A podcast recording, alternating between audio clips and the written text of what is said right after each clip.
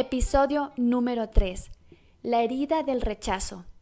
Voy a analizar en este podcast qué hay detrás de una relación en la cual la otra persona ya tiene un compromiso. ¿Por qué es tan importante saber los detalles que rodean este tipo de relaciones? Primero, porque vas a darte cuenta que todo nace desde la infancia y eso origina heridas de desvalorización, inseguridad, y abandono. ¿Y qué es lo que debes hacer para poder encontrar esa herida de la infancia que está haciendo que repitas un patrón? Vamos a ver en esta ocasión de cerca la herida del rechazo en formato involucrarse con hombres que ya tienen una pareja, que están casados. Vamos a ver qué hay detrás de esto que es más común de lo que uno cree y donde también encierra muchísimo dolor. Esta es la historia. Hace poco terminé una relación con un hombre casado. Al comienzo no sabía de la existencia de la esposa. Cuando me enteré, me alejé de él por un mes más o menos. Por cosas de la vida nos volvimos a ver y dijo que él necesitaba hablarme y explicarme las cosas, nos vimos, hablamos y quedamos en ser amigos. Con los días nos volvimos a ver y el gusto aumentó. No sé en qué momento nos involucramos en algo más que una amistad. Yo me enamoré. Todo iba bien, pero él tenía un hábito de no avisarme cuando debía irse a casa. Luego de un año de relación, la esposa quedó embarazada con lo cual yo pretendí alejarme, pero no fue así. Seguí con él después que su hijo nació. Prometió no cambiar en nada conmigo, y así fue por unos meses. Más tarde, él se fue sin avisar. Dejamos de hablarnos como dos meses. No pude aguantar más y lo busqué. Seguimos juntos. Me hacía reír, suspirar en cuanto al sexo, era increíble cómo logramos entendernos. Me sentía plena cuando estaba con él. Luego inició la pandemia. Lo mandaron a la casa. Desde ahí buscaba espacios para hablarme. Yo empecé a cuestionarme si realmente podía seguir en una relación donde solo se reciben migajas mientras yo daba todo. Lo empecé a sentir distante y pregunté si había alguien más aparte de la esposa y me dijo que no, enloquecí. Y llamé a la esposa y le conté todo esperando que con esto ya se termine todo. No sé manejar mis sentimientos hacia el rechazo. Parezco enloquecida cuando no me contestan. Me desespero y siempre soy así en mis relaciones. Me volví dependiente. Si estaba bien con él, todo a mi alrededor estaba bien.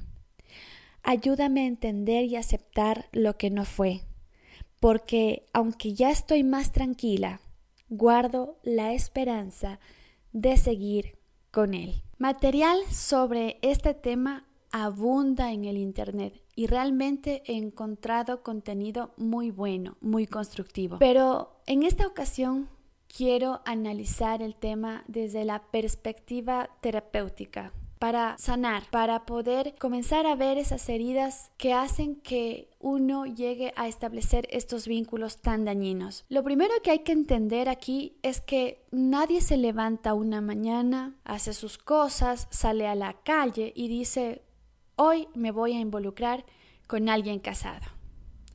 Nadie en su sano juicio hace eso, porque tanto si estás involucrado como si estás viendo de fuera las cosas, moralmente esas relaciones no están bien vistas.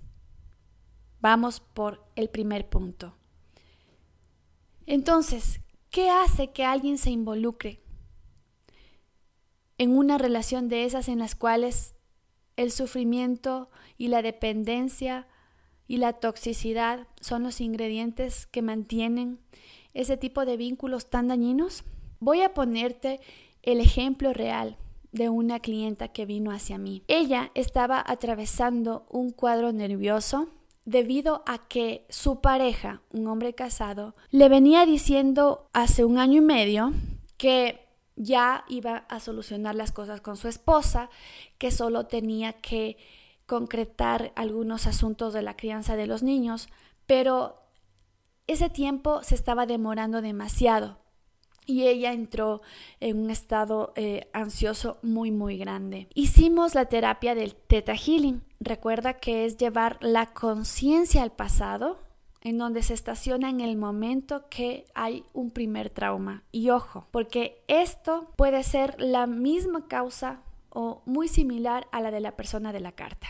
La conciencia de mi clienta llegó hasta la edad de cuatro años. Ella recordó que a esa edad su madre estaba embarazada de su hermanito.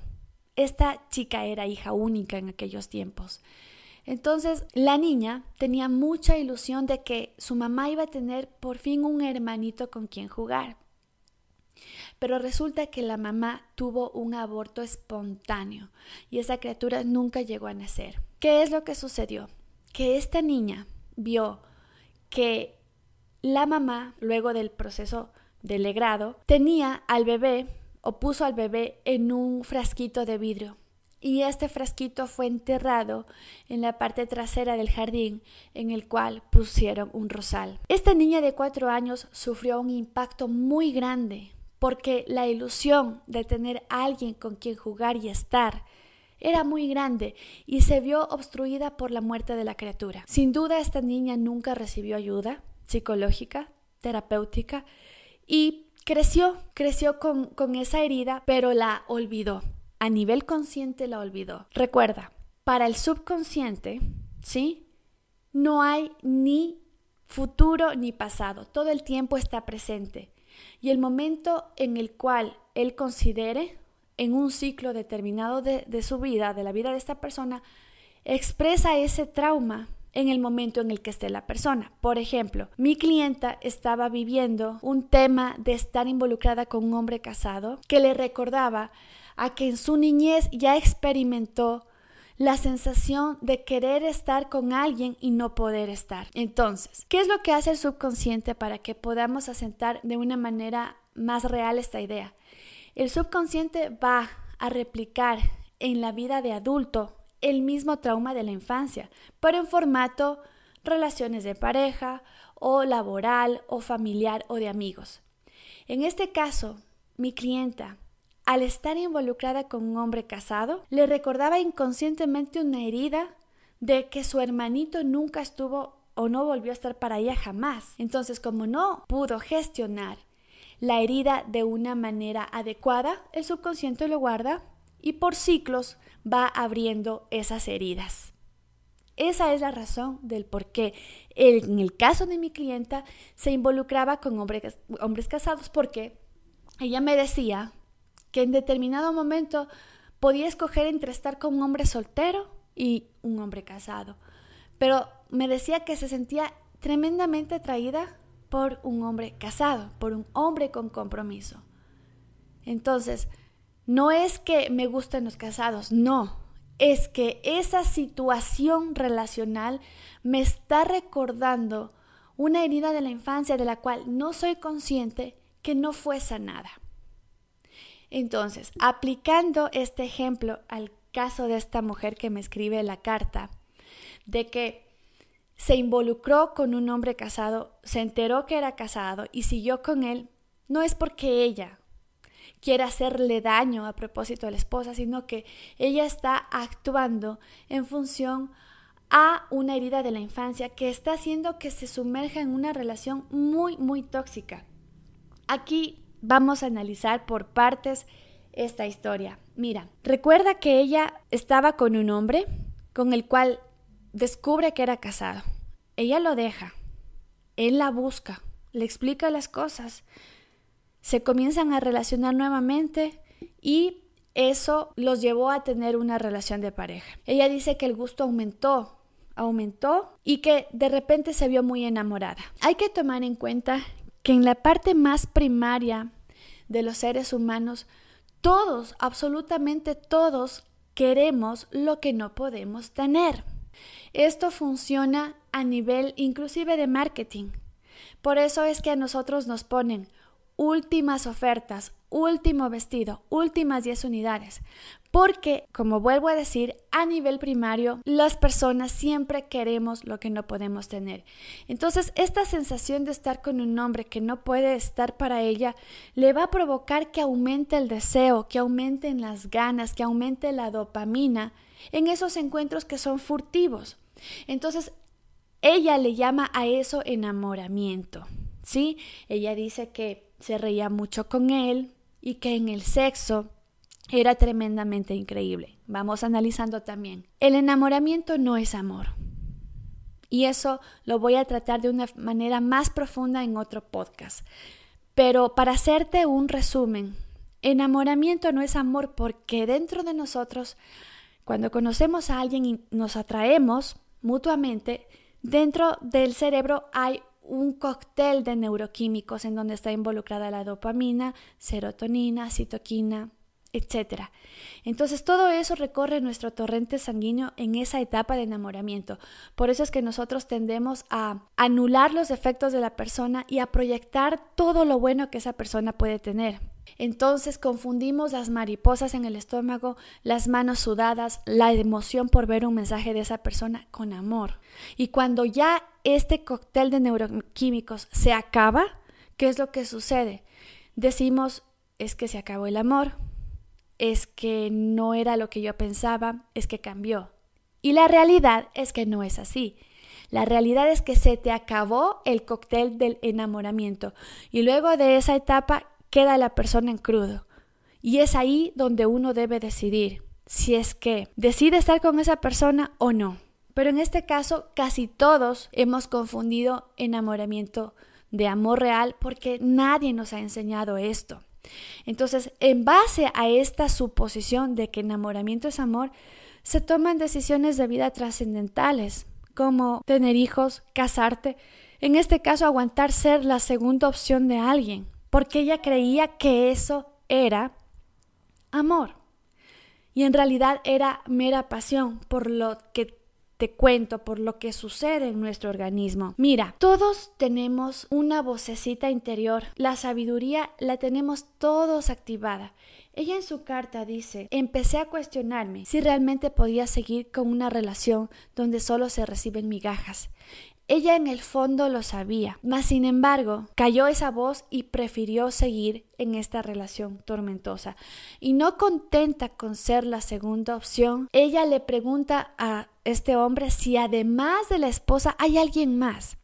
Entonces ahí estamos viendo también que hay una seria herida, una importante herida de baja autoestima. Atrás de esa herida hay un no merecimiento, hay un no me merezco una relación solo para mí. Entonces me conformo con esto que hay porque no voy a encontrar a nadie mejor que él.